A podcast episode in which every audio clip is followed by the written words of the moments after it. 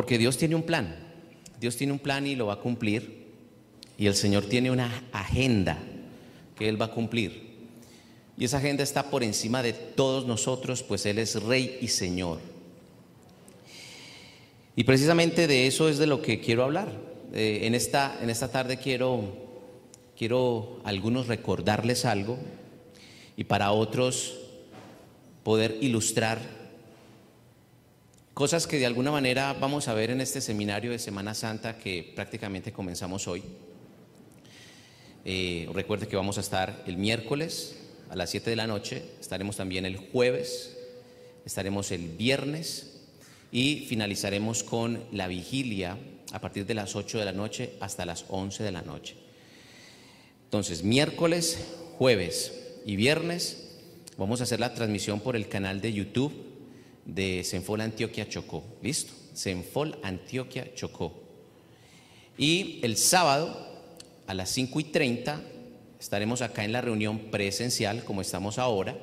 Y luego a las 8 de la noche de manera virtual estaremos en la vigilia, que prácticamente toda esta semana vamos a trabajar el tema de Semana Santa que se llama Siete oportunidades, la iglesia que Dios desea. ¿Cómo se llama? Siete oportunidades, la iglesia que Dios desea. El tema de, el tema de hoy se llama Jesús, mi mejor oportunidad. Mi mejor oportunidad. Y para hablar de eso, pues primero tengo que empezar hablando acerca de lo que es el libro de Apocalipsis. Los que trajeron la Biblia, de una vez vamos ubicándonos en el libro de Apocalipsis. Algunas personas se encuentran en el libro de Apocalipsis, eh, digamos, un poco de miedo, le tienen terror.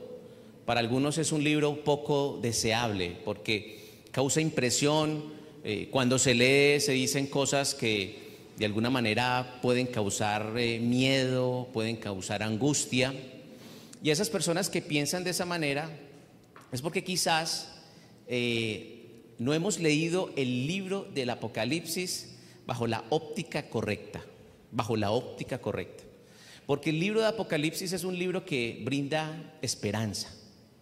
De hecho, eh, el libro de Apocalipsis fue escrito en un género literario llamado apocalíptico. Y el género literario apocalíptico utiliza, digamos, eh, algunas ilustraciones, símbolos, algunas figuras, para tratar de dar un mensaje claro respecto de algo que Dios quiere transmitir. Pero eh, la verdad acerca del libro de Apocalipsis es que este libro es el libro de la revelación o el libro de las revelaciones. De hecho, la palabra Apocalipsis eh, viene del griego que significa revelación. Es el libro que fue escrito por el apóstol Juan más o menos finalizando el primer siglo, o comenzando, perdón, el primer siglo, en el año 90 después de Cristo. Y Juan recibió una revelación, una visita, mientras se encontraba en Grecia, en una isla llamada Patmos. Juan recibe una tremenda revelación, recibe la visita de un ángel enviado por el mismo Jesús. Y el ángel le comunica a, a Juan una serie de acontecimientos, de revelaciones, y además de revelárselas, en algunos capítulos se ve al mismo ángel ayudándole a Juan a poder entender el mensaje, porque no es un mensaje, digamos, fácil de digerir. Así que el libro de Apocalipsis es un libro de, tremenda esperanza. Apocalipsis significa revelación. Eso quiere decir que es un libro que trata de quitar el velo de un tema que ha sido encubierto. El velo, quitar el velo de un tema que ha sido encubierto. Si no tuviésemos el libro de Apocalipsis, no podríamos conocer ese tema encubierto que concentra todo el libro. Pero ¿cuál es el tema que encierra de alguna manera este libro de Apocalipsis? Tiene que ver acerca del el futuro de la historia de la humanidad y la gloria de Cristo Jesús. Eso es lo que muestra el libro de Apocalipsis. Todo lo que comienza tiene un final. Todo lo que empieza termina. Las relaciones comienzan y terminan. Nosotros nacemos y morimos. Todo lo que comienza debe terminar. Y el libro de Apocalipsis nos cuenta cómo va a terminar todas estas cosas. Porque nosotros vinimos a este mundo, ya a este mundo andando. Pero sabemos que de alguna manera hay un cronómetro, hay una cuenta regresiva para que se cumplan estas y otras cosas que están escritas en el libro de Apocalipsis. Así que el libro de Apocalipsis es un libro que trata de quitar el velo frente a un tema encubierto. ¿Cuál es el tema? El futuro de la humanidad y la gloria de Cristo Jesús. Y eso lo dice Apocalipsis capítulo 22, versículo 16. Para que lo vayamos buscando, vamos a ir pasando rápidamente por unos versículos en Apocalipsis. Pero por ejemplo, Apocalipsis capítulo 22, versículo 16, dice, yo Jesús he enviado mi ángel para darles testimonio de estas cosas en las iglesias. O sea, Jesús envió un ángel a Juan para revelarle algo que estaba encubierto y ese mensaje dentro del contexto histórico iba dirigido a siete iglesias que usted encuentra en el libro de Apocalipsis. Esas siete iglesias se van a convertir en el objeto de estudio de este seminario que vamos a tener en Semana Santa, empezando hoy y terminando el próximo, el próximo sábado en la vigilia. Vamos a estudiar cada iglesia. Pero es curioso que de alguna manera el Señor Jesús haya querido enviar un mensaje a estas siete iglesias del primer siglo, que prácticamente, pues de alguna manera es un mensaje muy fuerte, pero también cada, cada, cada, exhortación que Dios le hace a cada iglesia tiene una promesa. Y cuando empezamos a estudiar a lo largo de las, digamos, de, lo que el, el ángel dice a cada iglesia, encontramos elementos que nos dan a entender que el mensaje que Jesús quiso darle a cada iglesia concuerdan en algo. Y tiene que ver con la iglesia que el Señor anhela, la iglesia que Dios desea. Durante esta semana, comenzando el día miércoles, cuando veamos la primera iglesia, siempre vamos a encontrar elementos que el Señor espera de esa iglesia. Y este año estamos hablando de una iglesia que milita, de una iglesia que está adelante, a la vanguardia, que no se esconde, que aunque nos tengamos el tapabocas, no nos callamos de proclamar el mensaje de Jesús. Vamos a encontrar observaciones y exhortaciones del Señor muy fuertes a la iglesia, pero al mismo tiempo unas promesas increíbles. Cosas para todos nosotros, que es lo que vamos a aprender durante esta, durante esta semana. Pero más allá de que eh, este mensaje haya sido enviado a estas siete iglesias, primero uno tiene que pensar por qué siete iglesias. ¿Por qué ese mensaje se le envió a siete iglesias? Pues que en ese momento de la historia solamente habían siete iglesias. No, habían muchas más iglesias. Pero al parecer, habían elementos significativos en cada una de estas iglesias, que son iglesias que estaban en Asia, que estaban, digamos, establecidas en Asia. Habían elementos significativos que llamaron la atención del Señor y que generaron una respuesta pronta para esas iglesias. Iglesias que ya estaban establecidas, que algunas no iban muy bien, otras estaban bien, pero estaban flojitas en otras cosas y el Señor tiene que hablar. Y estudiando ese mensaje ahora, un mensaje que fue, fue escrito casi eh, empezando el, eh, finalizando el primer siglo, encontramos que hay elementos que tenemos que aplicar porque tienen que ver con la iglesia que Dios anhela. Tiene que ver con elementos que tenemos nosotros que incorporar en nuestras vidas. Así que creo que va a ser fascinante a partir del día miércoles que ustedes se puedan conectar al canal de Senfol Antioquia de Chocó y podamos tener tiempos de estudio, porque vamos a estudiar cada una de esas, de esas, de esas iglesias. En Apocalipsis capítulo 1, vamos a ir allí, Apocalipsis capítulo 1, se nos dice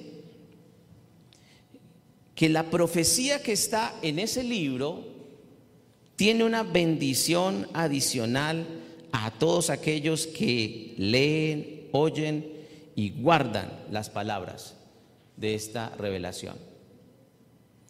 Dice el versículo 3, bienaventurado el que lee y los que oyen las palabras de esta profecía, ¿y qué más?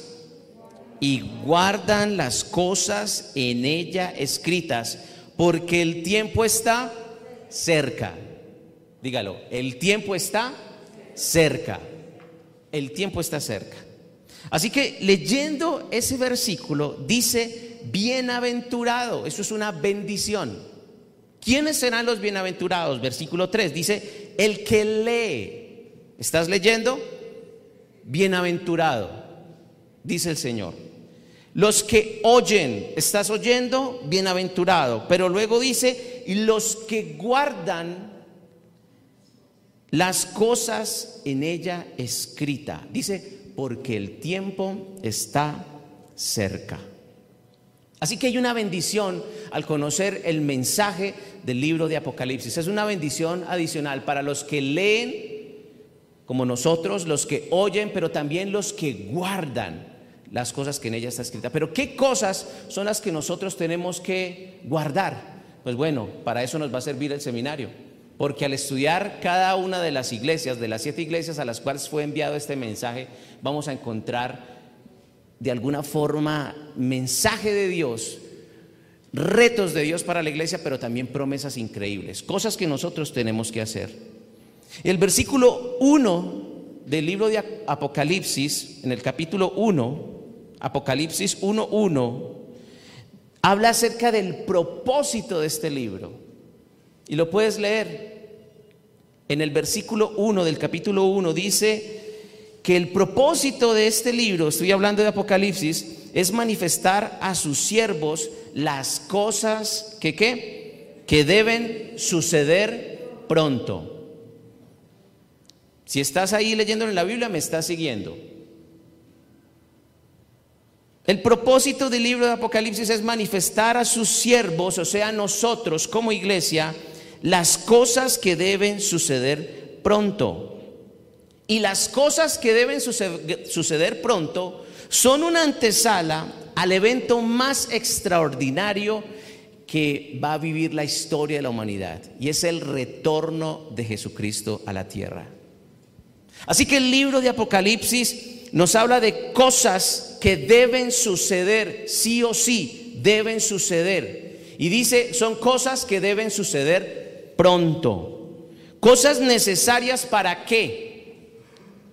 Para el retorno de Jesucristo sobre la tierra, que es la esperanza más maravillosa que tú y yo podemos tener. Saber que el que estuvo aquí caminando sobre esta tierra hace más de dos mil años, vendrá por segunda vez a esta tierra, va a caminar, va a respirar este aire, vendrá y no vendrá como con un espíritu caminando como un fantasma, un holograma, sino en carne y hueso, glorificado. Primero vino como un siervo y ahora vendrá como rey para gobernar la tierra. Será un evento extraordinario que va a sorprender a muchos, como dice la escritura.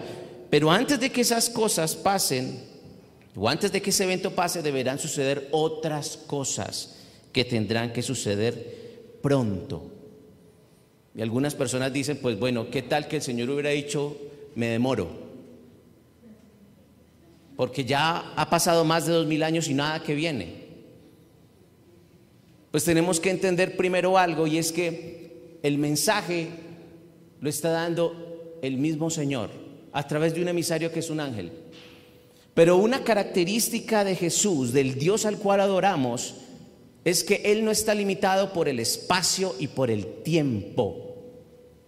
Y a Él no estar limitado por el tiempo, Él puede decir que viene pronto, aunque para nosotros signifiquen mil, dos mil o tres mil años cronológicos de 365 días. ¿Me hago entender? Así que estas cosas pronto no han ocurrido. Y si Él dice que viene pronto, dentro de su tiempo o del tiempo que Él maneja, es porque esto va a ocurrir. Porque como lo dice la Escritura, para, el Señor, como lo dice la Biblia, un día es como mil años y mil años como un día, dice la escritura. Para el Señor, un día es como qué? Mil años. Miren esa proporción. Para el Señor, un día es como mil años. no sé cuántas generaciones, 12 generaciones. 12 generaciones. Dice, y mil años como un día. Él no está limitado por el tiempo. Así que cuando leas las expresiones de Jesús en el libro de Apocalipsis, cuando dice, he aquí vengo pronto, es porque Él viene pronto. Dentro de la escatología, después de que Cristo murió, y cuando hablo de escatología, hablo de, de alguna forma de una disciplina de estudio en la teología. La escatología estudia la doctrina del final de los tiempos. Se cree que después de que Jesús murió, comenzaron los últimos tiempos de la humanidad. Ya llevamos dos mil años después de que Él murió. Y Él dice, he aquí, vengo pronto. Y Él va a venir. Pero hay un gran peligro frente a esta afirmación. Una de las cosas que pasa día en día y es que estamos esperanzados de que el Señor venga, vemos que las cosas en el mundo se ponen cada vez más locas ahora con la pandemia. Quisiéramos que el Señor viniera y no viene. Y escuchamos en cada rincón, eh, digamos, en, en personas, en la internet, en los medios de comunicación y encontramos mensajes donde se dice que Jesús viene pronto, que ya llegó, que no sé qué, que ya va a venir, que el 6 de no sé cuánto, que el 21 de no sé qué. Y la Biblia dice, nadie sabe el día y la hora. Nadie lo sabe. Nadie lo sabe. Dice que solamente es un misterio que tiene el Padre en su corazón y que no le place revelarlo a nadie, a nadie. Nadie en el mundo va a poder dar con el día y la hora en la cual venga Jesús. Es más, a lo largo de la escritura, a lo largo de la escritura, sobre todo en los evangelios, cuando Jesús habla de parábolas acerca de su venida, generalmente dice que vendrá cuando nadie lo espere. Cuando menos lo esperamos es cuando Él va a venir. Muchos estábamos en el tiempo de, no sé si se acuerdan, que cuando, cuando ocurrió lo de las lunas de sangre y se generó un mensaje generalizado, que la, la luna roja y que las cuatro lunas, que no sé qué, yo me imaginaba que en cualquier momento para las nueve la noche se iba a abrir el cielo y salían cuatro jinetes del apocalipsis rodeando la ciudad. O cuando estábamos en medio de la pandemia, en una cosa que no hemos vivido nosotros nunca en nuestras vidas, algo que tiene que ver con una situación de calamidad global, con esta incertidumbre, los medios de comunicación contando las cifras y las cosas. Uno decía, no, esto ya es apocalíptico, esto en cualquier momento se abre el cielo. Y hasta ahora no ha pasado nada. Pero va a pasar. Y puede que no sea mientras estamos en una pandemia. Es más, el Señor dice, miren, cuando estén casándose, cuando estén trabajando, cuando las cosas parezcan muy normales, en ese momento vendrá el Hijo del Hombre. Vendrá en ese momento. Y es más, dice, y cuando venga el Hijo del Hombre, hallará fe en la tierra. Cuando venga el Señor, nos hallará haciendo lo que fuimos llamados a hacer. O nos encontrará despistados, carnavaleados, haciendo pispirispis o nos va a encontrar esperándolo.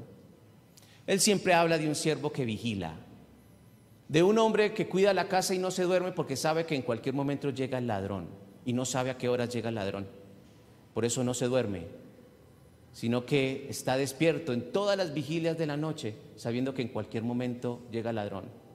O como la esposa, que está esperando en cualquier momento la llegada del esposo. Él vendrá. Pero en Lucas capítulo 12, versículo 45, vamos a ir por favor a Lucas capítulo 12, versículo 45.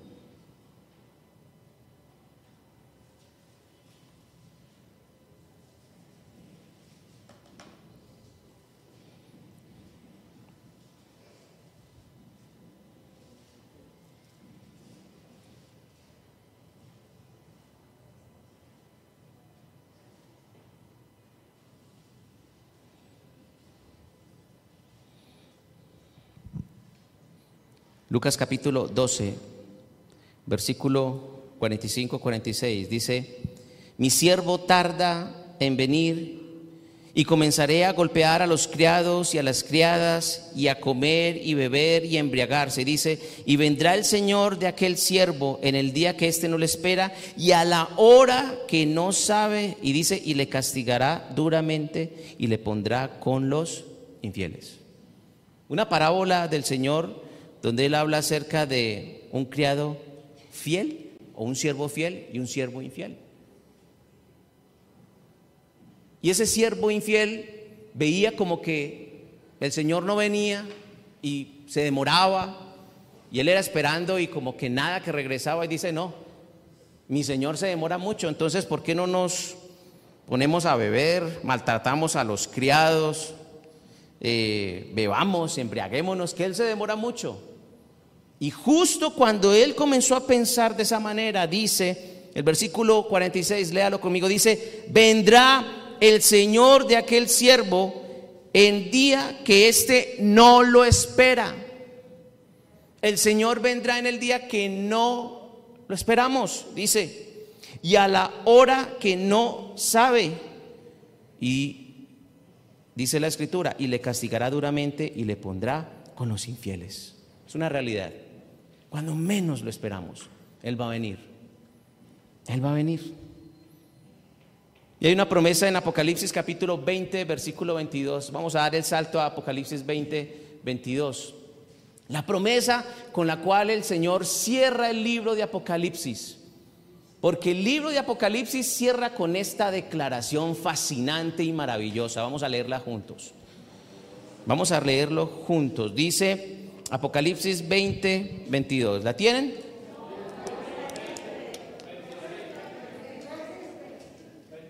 Veintidós veinte, perdón, veintidós veinte. Dice uno, dos y tres.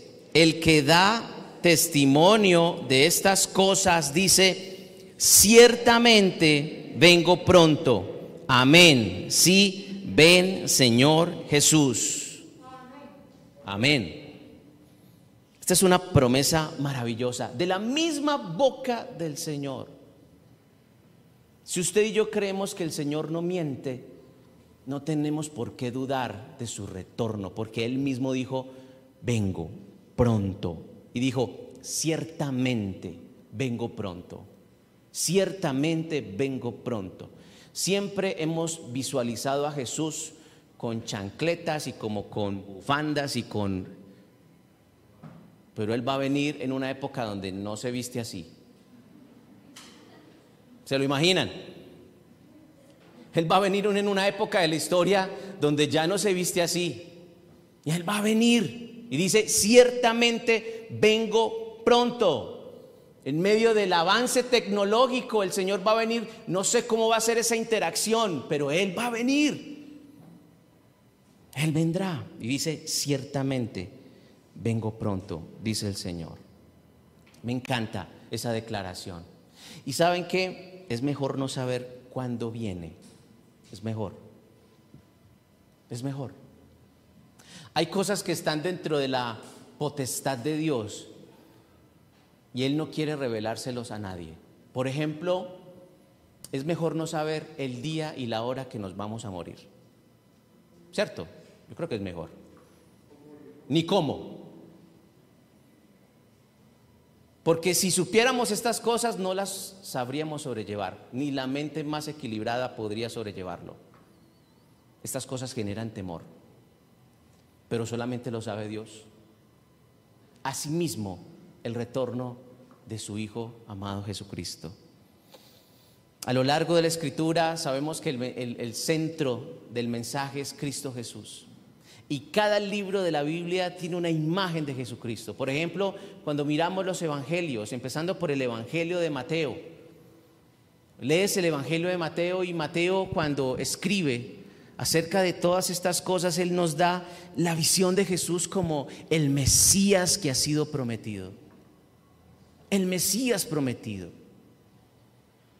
No crea que fue fácil para la generación de Jesús para algunas de esas personas ver el cumplimiento de la, del retorno del Mesías, del Mesías que había sido prometido, que nunca había pisado la tierra y se cumplió. Para esa generación tuvieron la, la bendición, la fortuna de ver caminar al Hijo de Dios.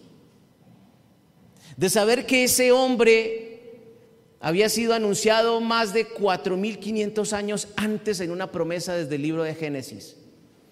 Y conociendo las escrituras en el Antiguo Testamento, desde Isaías, Jeremías, Ezequiel, 800 años antes, la promesa de un Mesías prometido.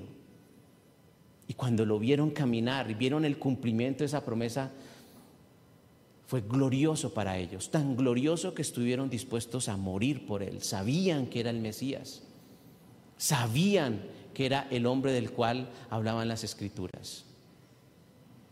Cuando el Señor venga por segunda vez, esa generación que quizás podemos ser nosotros, si Él así lo quiere, ustedes no se imaginan lo que nosotros vamos a experimentar. Lo que va a experimentar el mundo será asombroso. Será algo que usted ni yo sabemos calcular. No lo sabemos calcular. El Señor llena todas las cosas, todas las cosas. El universo no puede contener su gloria y su grandeza. Con razón la Biblia dice que Él es el Dios grande y temible, dice la Escritura, temible. Porque su presencia es amor, pero también su presencia genera terror, terror.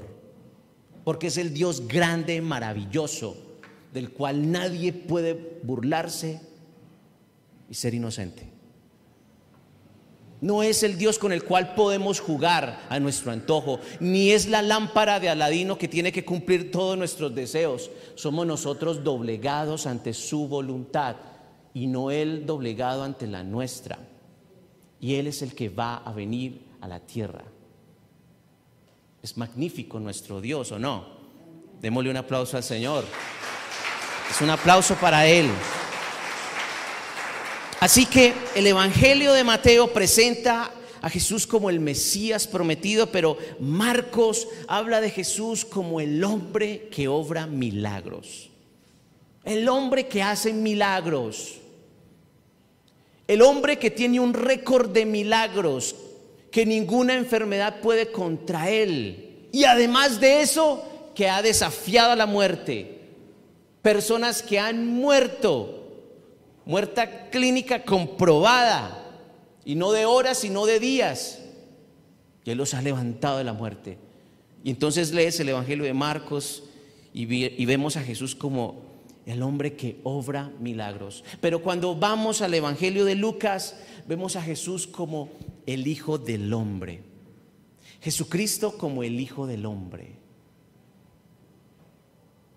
como ese concepto que está en la teología de la unión hipostática que habla de que Jesucristo es 100% Dios, pero también 100% hombre. Como lo dice el Evangelio de Juan en el capítulo 1, versículo 14, el verbo hecho carne camina entre nosotros.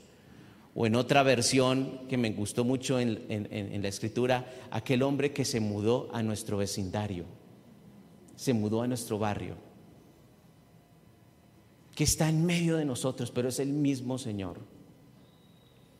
Pero cuando vemos a el evangelio de Juan, que también es quien escribió el libro de Apocalipsis y las tres cartas que están en el Nuevo Testamento, Juan habla de Jesús como el Hijo de Dios. Y no tiene ninguna duda de que ese hombre que hace milagros, de que ese hombre que es el Mesías prometido, definitivamente es el Hijo de Dios, el cual merece ser adorado, venerado, reconocido, reverenciado. Y así lo expresa Juan. Pero también la escritura en el libro de Apocalipsis da una imagen o un retrato de Jesucristo. Y me encantan estos retratos que encontramos allí. Capítulo 1 del libro de Apocalipsis. Imágenes que nos brinda este texto acerca de Jesús. El primero está en el versículo 4. Habla de Jesús como el que es, léalo conmigo, el que era y el que ha de venir. el que es, el que era y el que ha de venir. Y esa, esa frase que aparece allí es una comunicación muy profunda que encontramos en las escrituras acerca del yo soy. ¿Recuerdas en Éxodo cuando Dios se le revela a Moisés? Estoy hablando de Éxodo capítulo 3, a partir del versículo 14. El Señor se presenta a Moisés. Moisés le dice, vení, ¿cómo te llamas tú? Y dice, yo soy el que soy. Yo soy el que soy. Y diles que yo soy te ha enviado. Eso suena como raro, ¿cierto? ¿Quién te envió? Yo soy. ¿Suena raro o no? Pues Él es, dice, el que es, el que era y el que ha de qué? De venir. Si tú pudieras encerrar en una sola expresión más entendible ese concepto que aparece en el versículo 4, ¿qué pudieses decir acerca de eso? ¿Qué pudieses decir? El que es, el que era y el que ha de venir.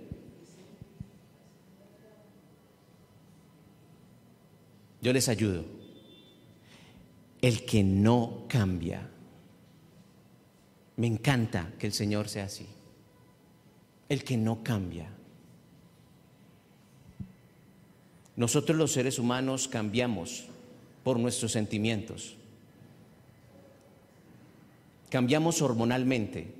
Las mujeres cambian cada mes. Las relaciones cambian. Pero el carácter de Él no cambia. Dice la escritura que en Él no hay mudanza ni sombra de variación. Él no cambia. Él es el mismo ayer, hoy y por los siglos. Él no cambia. Y eso es extraordinario. Es extraordinario saber que tenemos un Dios que sigue pensando hoy como pensaba ayer y pensará mañana. Eso hace que no importa lo que ocurra ni las circunstancias en las cuales estemos inmersos, Él sigue pensando igual. Él no piensa de acuerdo a la época. Por eso la escritura nunca deja o nunca pasará de moda. La escritura no es una moda. Los principios de Dios no son una moda son transversales y relevantes en cualquier momento de la historia, porque Él no cambia. Por eso se dice que Él es el Dios inmutable. En el Salmo 102, el versículo 25-27, me encantaría que lo pudieras leer. Salmo 102, versículo 25-27.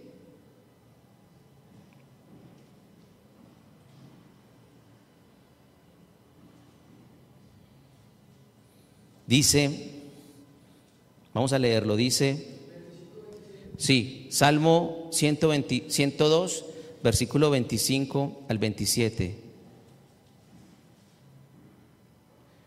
Dice, desde el principio tú fundaste la tierra. Dice, y los cielos son obras de tus manos. Versículo 26. Ellos perecerán, mas tú permanecerás y todos ellos son como una vestidura, se envejecerán. Dice, como un vestido los mudarás y serán mudados, pero tú eres el mismo. Todo pasa, todo cambia, todo se comienza y se acaba, se envejece, pero dice, pero tú eres el mismo, el mismo. Tenemos a un Dios que es el mismo.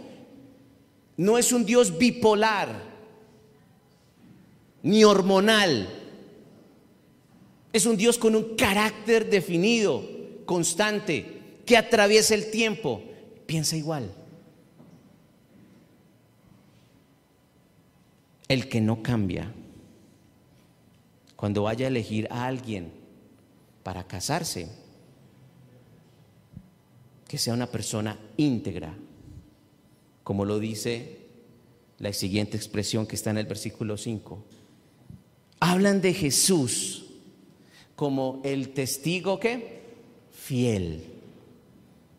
Hablan de Jesús como el testigo fiel. Esa es una expresión que encontramos en el libro de Apocalipsis acerca de Jesús. Dice, el testigo fiel. Y en algunas traducciones no hablan de testigos, sino hablan de el mártir fiel, el que estuvo dispuesto a dar su vida por la verdad, en verdad y en servicio de la verdad. El testigo fiel es el que dice la verdad. Y dígame si no es confiable una persona que dice la verdad o no. ¿Qué es lo que nosotros buscamos? La verdad. En una relación siempre buscamos la verdad. Una relación a través de las mentiras no puede progresar. Se cae, se cae, porque construimos en base a la verdad. Por eso la verdad no es tanto un concepto, sino una persona como Jesucristo. Jesucristo es la verdad. Y dice, Él es el testigo fiel. Y yo creo que es verídico esto porque alguien que está dispuesto a morir por la verdad no es alguien confiable. Difícilmente podemos encontrar que sería casi imposible que una persona muera por una mentira, a no ser que muera engañado. Pero que sepa que es la verdad y que tiene que morir por ella es una persona confiable en la cual podemos confiar, depositar nuestra confianza. Sabemos que nuestra confianza en Él tendrá dividendos. Como lo dice el Salmo, todos aquellos que confiaron en Él, ninguno fue avergonzado. Por eso Jesús es el testigo fiel, el que dice la verdad. Cuando busques a una persona para tener una relación, busca esto también, que diga la verdad, que sea un testigo fiel. Y hay otra imagen muy bonita en el mismo versículo 5 y hablan de Jesús como el soberano de los reyes de la tierra. El soberano de los reyes de la tierra. Pero Jesús no fue rey simplemente porque era el hijo de Dios, o sea, porque era el hijo de papi. No, para él poder ser levantado en gloria y sentarse a la diestra de Dios Padre, tuvo que abrazar la cruz, como lo dice Hebreos 12. Para ser rey Jesús tuvo que abrazar la cruz. Porque un hombre entiende que el sufrimiento es parte de la gloria. Y en la vida el sufrir es parte de la gloria y Jesús es rey. Y el libro de Apocalipsis que hablan de él dice que él es el soberano de los reyes de la tierra. En otras palabras, el duro, el que tiene todos los recursos, todos los recursos, porque los reyes se postrarán ante, ante él. Es más, la escritura dice que eso va a pasar cuando él venga. Dice que los reyes de la tierra irán delante de él y se postrarán ante él todos los reyes de la tierra. Y así lo profetizan los salmos. Pero el versículo 5, me encanta este. Hablan de Jesús como el amante. ¿Sí lo estás viendo ahí? El amante. ¿Lo están viendo o no? El amante.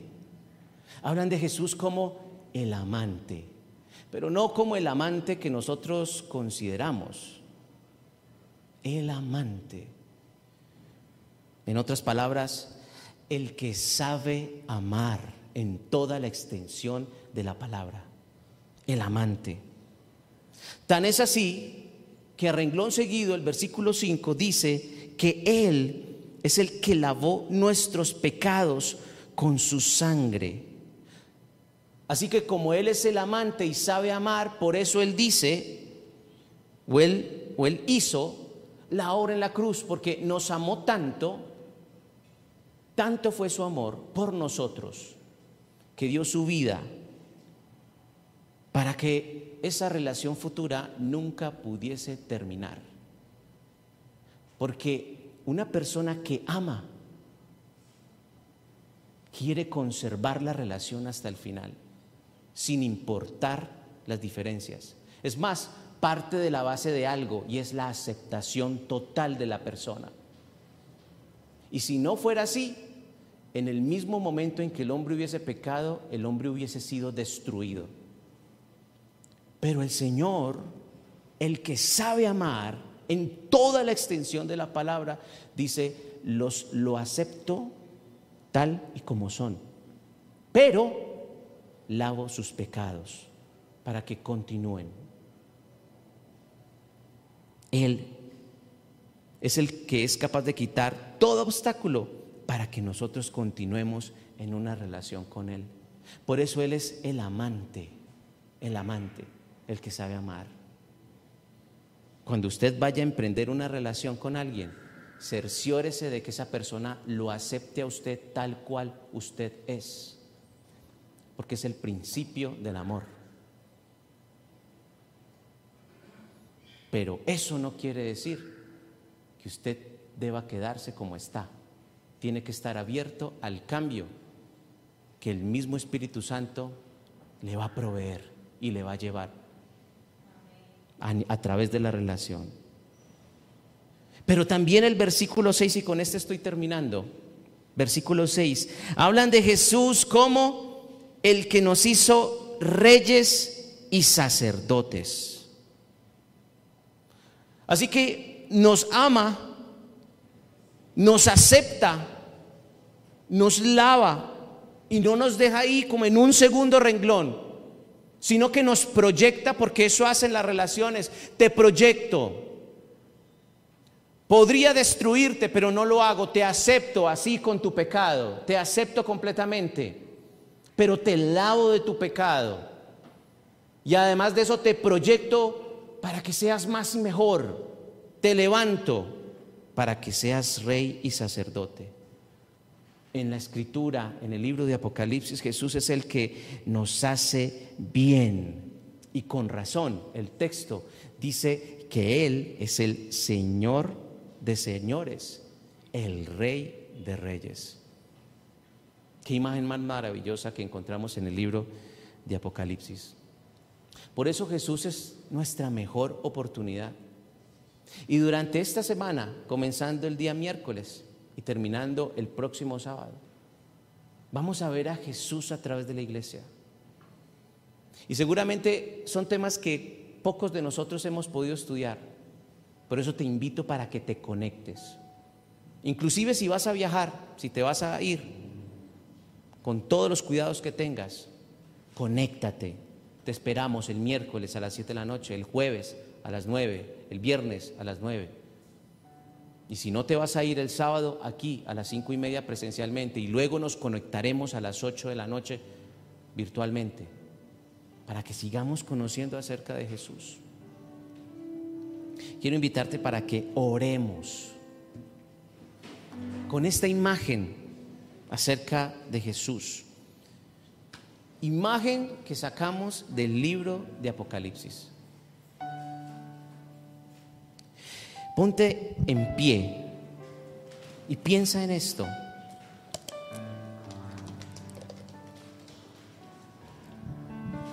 Él es el que no cambia el que no cambia me ha llamado. El que sigue pensando igual. El que mantiene la vigencia de sus planes sobre mi vida. El que dice la verdad. El testigo fiel. El soberano de los reyes de la tierra. El que tiene todos los recursos el amante y que sabe cómo amarte, el que te lavó de tus pecados, de tus rebeliones, el que te acepta a pesar de, el que te hace bien. Porque en la cruz del Calvario, derramando su sangre, te hizo rey y sacerdote, para ministrarle a Él.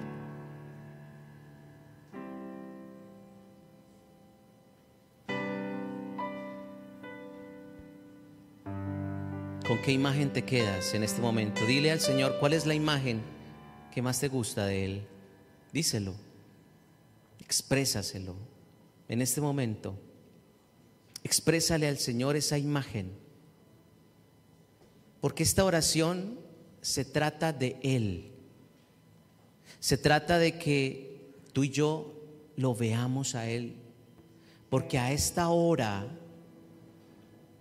Él es el Rey de Reyes y sigue siendo el Señor de Señores.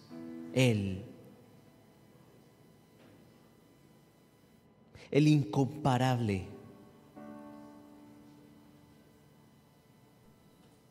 El que tiene todas las naciones en su mano.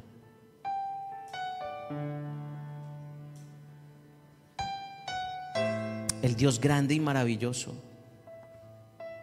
El que necesitamos ver en esta noche a través de nuestro espíritu que se conecta con Él, que es espíritu. Míralo a Él en este momento, míralo a Él, míralo a Él, cierra tus ojos, vamos a mirarlo a Él. Tú estás habilitado para verlo por el Espíritu Santo de Dios. Estás habilitado, estás habilitado en este momento para verlo a Él. Verlo a Él no es ver una imagen con la cual has pensado que Jesús físicamente es así, no. Es verlo en su carácter, en su gloria, en su grandeza. Es inexplicable, pero tu espíritu se conecta con su espíritu para poder verle a Él. Así como le vio Juan, el soberano, el rey de reyes, el amante, el testigo fiel, el que no cambia es el mismo al cual adoramos en esta tarde. Así como tú recibías la adoración desde el Antiguo Testamento, miles de años atrás, ese mismo Dios es el cual adoramos hoy, bajo su gracia maravillosa. Mientras que las escrituras nos hablaban de holocaustos y sacrificios, le adoramos a Él porque hay un sacrificio que ya fue dado en su Hijo Jesús como el Cordero que entregó su carne, su cuerpo para ser molido, masacrado, para que tú y yo tengamos vida, para que en este momento podamos verle, conocerle y continuar en esta relación maravillosa. Gracias Jesús. Abre tu boca y comienza a adorar al Señor. Adórale en este momento. Adora al Señor. Adora al Señor. Si es la primera vez que vienes a este lugar, sientes en tu corazón la necesidad de poder verle, de experimentarle como otros lo hacen. Porque quizás esto ha sido un poco raro para ti, pero Tienes que darle la oportunidad al Señor para que Él se revele a tu vida. Y tienes que invitarlo a tu vida. Y que le digas al Señor, entra en mi vida, Señor, en este momento. Dile, Señor, entra en mi vida. Si nunca has invitado a Jesús, nunca le has considerado a lo largo de estos años de tu vida, dile, Señor, en esta tarde quiero considerarte, quiero que entres en mi vida, quiero aceptarte como el amante como el que no cambia, como el Dios inmutable, como el que me hace bien. Y dile, como mi Señor, como mi Salvador, te recibo, Señor Jesús. A partir de ahora quiero amarte y servirte. quiero agradecerte por aceptarme como soy, porque me has lavado de mis pecados en este momento quiero pedirte que me des una visión acerca de ti, de tu grandeza, Señor. Una visión que me dure para toda mi existencia, para toda, para los años que me quedan en esta tierra. Verte a ti como el Rey de Reyes y Señor de Señores. No verte como el aquel que sigue crucificado, porque el que estuvo eh, crucificado resucitó al tercer día y hoy reina con poder Es el Dios admirable al cual adoramos, exaltamos. Únete conmigo y le adorémosle a Él. Exaltado sea Señor. Levanta tus manos. Adora al, al Señor. Adora a Jesús. Levanta tus manos, adora al Señor, adóralo, adóralo, exáltalo, reconócelo. Maravilloso Jesús, glorioso, precioso, precioso, precioso, maravilloso, maravilloso. Abre tu boca y llénala de adoración a Él. Adorémosle a Él, adorémosle a Él. Adórale a Él, adórale, exáltale, reconócele al único maravilloso Dios, poderoso. Digno eres, Señor. Digno eres.